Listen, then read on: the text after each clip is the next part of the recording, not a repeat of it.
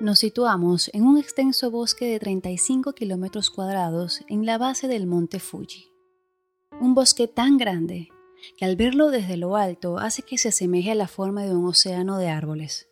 Su espesor hace que no haya ningún espacio entre sus ramas, y en el interior de este frondoso bosque reina el silencio más absoluto.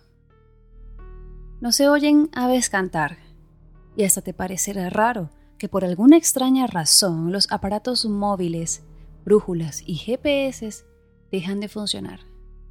Dentro del bosque se vuelven aparatos obsoletos. ¿Serán los árboles frondosos que bloquean las señales? ¿O será parte del misterio que tiene este bosque?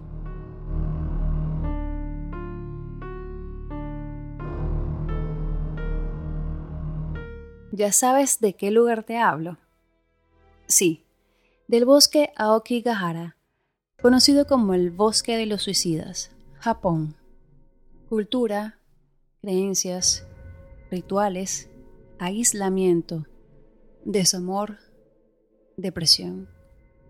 Son estas algunas de las razones por las que muchas personas vienen a morir en solitario a este bosque, hermoso de día, tenebroso de noche. En Japón, no se cree que el suicidio sea un pecado. En épocas pasadas, lo veían como una forma honorable de morir. En las épocas de hambrunas, las familias que tenían un ser que dependía completamente de ellos, como un anciano o un niño enfermo sin probabilidades de supervivencia, los traían a este lugar donde eran dejados o abandonados a su suerte. Estas personas morían de frío, hambrientos o devorados por algún animal.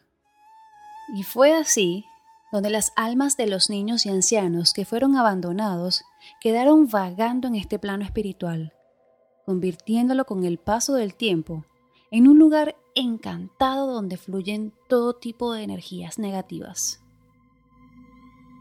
En las creencias japonesas, cualquiera que moría debía recibir un ritual apropiado para hacer la transición al mundo de los muertos.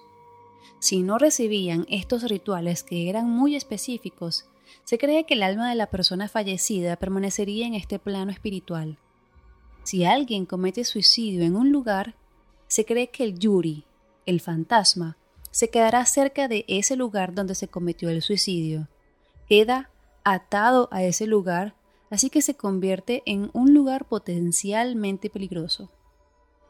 Si otras personas solo pasan por allí, pueden ser atraídas por el yuri, quien influirá en ellas de algún modo para hacer que cometan suicidio.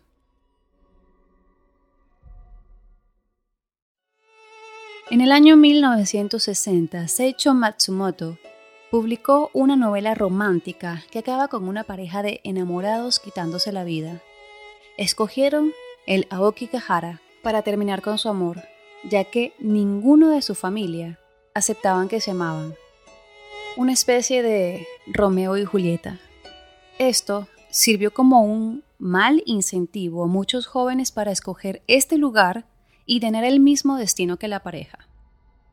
Luego de eso, 30 años después, publicaron un libro llamado El Manual del Suicidio, que describe el bosque como un sitio perfecto para morir.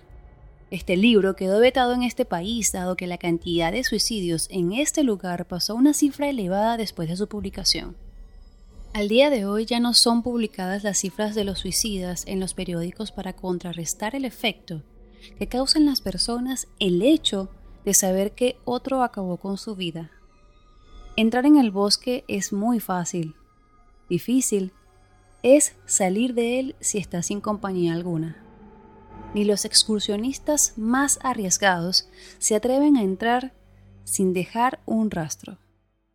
Uno muy común son cuerdas o cintas de colores que dejan atadas alrededor de los árboles para guiarse, ya que es muy fácil perderse. Los suicidas que entran al bosque sin estar seguros de que darán el paso final, también acostumbran llevar cintas por si cambian de decisión y quieren encontrar el camino de vuelta a casa. Si no lo hacen, es normal que luego de que se acabe la cinta, se halle un cuerpo. En el andar, Es muy común encontrar zapatos, rasgos de pastillas alrededor de una soga que todavía cuelga, teléfonos móviles, carpas, autos olvidados en el aparcamiento.